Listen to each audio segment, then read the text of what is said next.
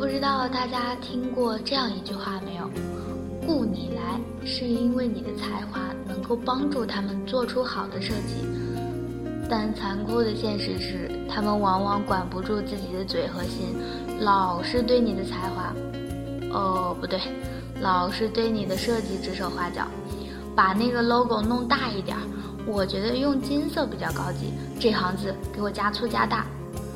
人类为什么就是不能和平相处呢？每个成功的男人背后都有一位默默支持他的伟大女性，而我们苦逼设计师背后都有一群唧唧歪歪的大神。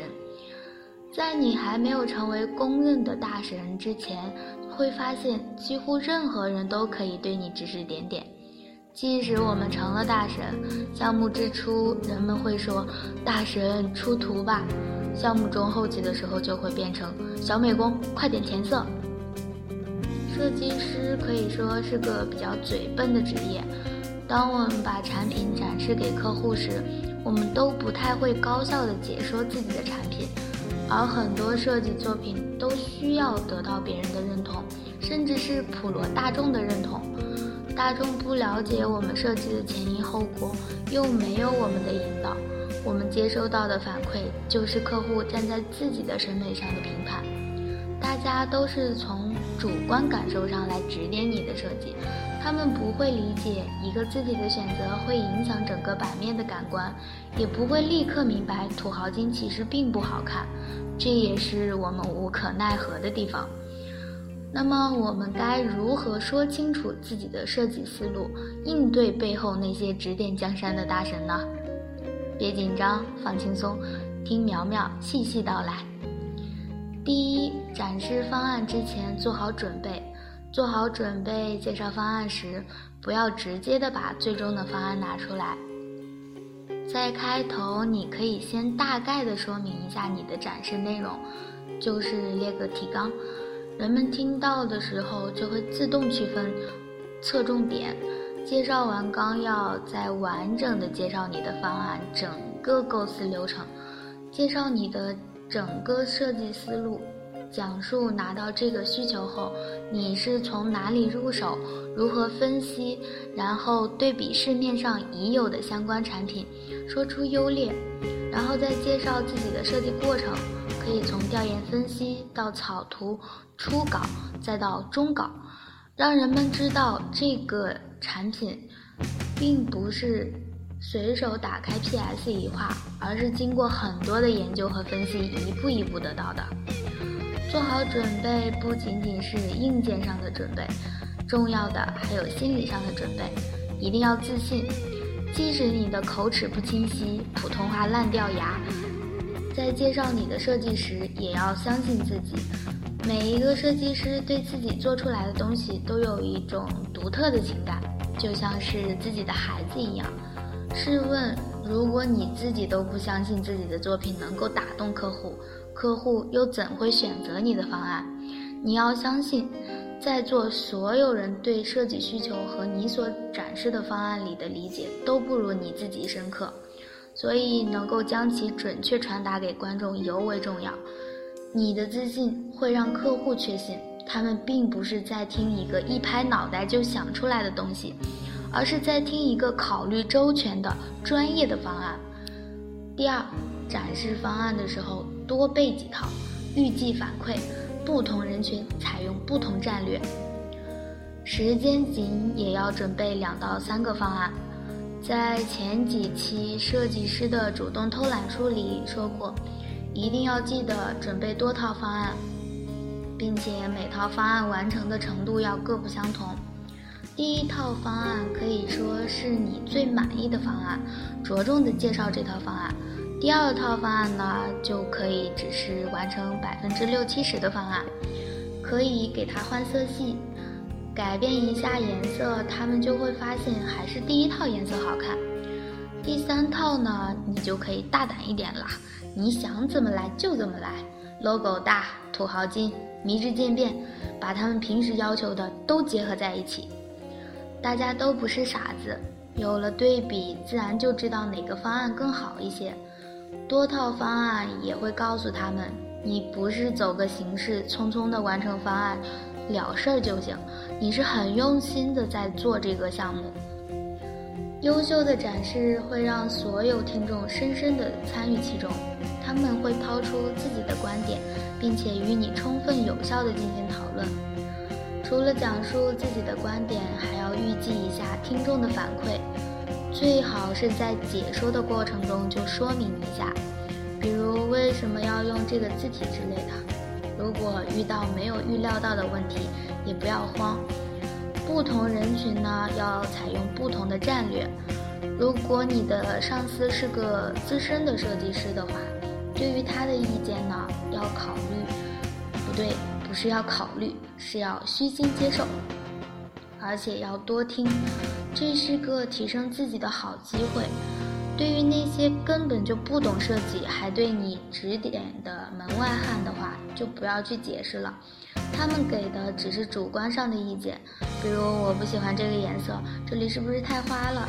对于这些意见呢，就直接显示你的专业水平吧，用你的专业去反击，看他们一脸迷茫还怎么说你。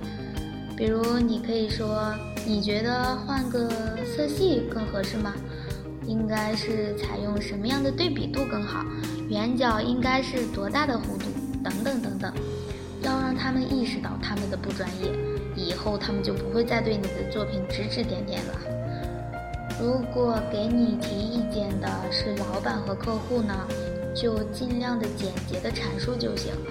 虽说用一些听起来高大上的表达和专业的术语，可能有助于更精准的表达想法。但是他们同样会将一个简洁易懂的设计理念描述成一团不知所云的概念。与其说我们在产品产位上致力于鼓励用户的推荐行为，通过极致的社交体验确保用户活跃度，巴拉巴拉巴拉的，不如说我们希望给用户提供一个更好的分享内容的方式。所以我们做了这个基于分享的社区产品。其实它就和 Facebook 的核心场景差不多。你这样去表述的话，简单易懂，人们还觉得这个产品哎不错哦。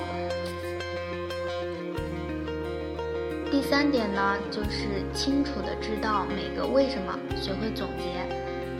你要解释清楚你的设计为什么是客户现在看到的样子，哪怕是一个按钮的颜色选择。不应该是随便出现的，所以当你和客户讨论的时候，记得讲出他们背后的故事。当然，记得要对你的选择充满自信。同理，对不知道的部分呢，要坦言自己不知道也很重要。如果他们问你下一瓶的设计计划，亦或者是适用于某个特殊场景的细节部分，如果实在没想好，说，他们会觉得你这个人很诚实、真诚。对于这些小细节呢，他们也不会过多的在意。展示完一定要总结，一定要总结，一定要总结。重要的事情说三遍。最理想的情况呢，就是当你结束展示，退回到电脑桌面的那一刻，你脑海里应该清楚的知道刚刚讨论了什么，下一步做什么，以及客户希望实现的是什么。回顾之前的讨论，讲述你的后续计划，大家会觉得你是一个善于倾听，并且愿意持续改进，对你也会有更多的好感，同时也会更加的体谅你。好啦，我们来活学活用一下吧，大家来总结一下我前面说的三点是哪三点呢？嗯，好啦，开个玩笑。我们来总结一下如何面对那群指点江山的大神们。第一，展示方案时介绍你的整个构思流程，从需求分析到最终方案。讲述时要保持自信，就像你妈对别人介绍你一样，即使你长得并没有宋仲基那么帅，但是你妈依然很骄傲地对别人说：“这是我儿子。”第二，展示方案时有方向性的背几套，有意识地引导他们选择。面对不同人群的指点，采用不同的战略，虚心听取前辈的意见。第三，能够清楚地讲出每个点背后选择的原因，做到坦诚。展示完毕，记得回顾总结，讲述自己的后续计划。我们设计师虽然是一个嘴笨的职业，但最起码我们要学会清楚地表达自己的设计方案。面对意见、建议、质疑，都可以有理有据、从容应对。炸毛、抗拒的态度和一味的吐槽，对我们并没有任何帮助，也改变不了现状。为什么他们不敢对一段代码和一个函数提意见？因为他们觉得那些领域比设计专业，他们提不了自己的主观意见。我们是要对那些背后指点江山的大神们说 no。但是我们也要提升自己的专业能力，从而提高专业影响力，普及人们对设计专业的认识，让他们知道设计也是很专业的一个领域。随意提主观意见呢，也是一件很不职业的表现。要让他们体会到这个很不职业的表现给人带来的困惑。今天说的好像有点多了。感谢你耐心的听完，优设微电台和苗苗始终相伴你的左右，我们下期见啦，拜拜。